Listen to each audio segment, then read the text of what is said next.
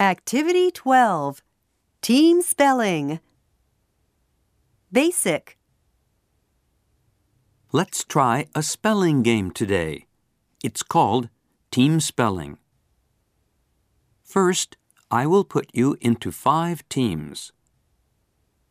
You guys are Team 1, you're Team 2, all of you here are Team 3, you people are Team 4, you're Team 5.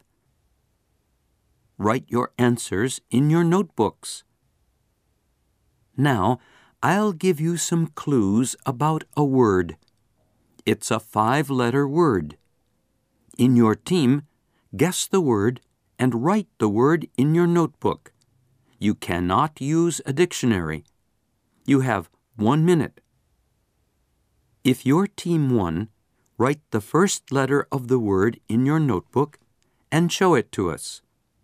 If your team two, write the second letter of the word, and so on. Your team gets one point if you can write the correct letter. Is it clear? My first clue is it does not have color. The second clue is it can be hot or cold. The third clue is we can drink it. Okay, you have one minute to discuss and write the correct letter. Okay, let's find out the word by spelling it. Team 1, show us the first letter and say the letter. That's right. Now, Team 2, what's the second letter? Good job. Team 3, now it's your turn. Good. Let's move on to Team 4. Great! Now, finally, Team 5. Okay, what's the word? How do you spell it? Let's spell it together.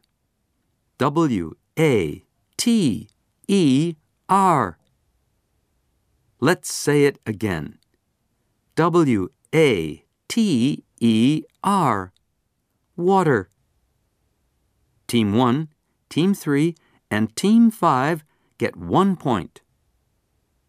Teams 2 and 4, good try, but water is not spelled W O T A R. That's all for today. See you later.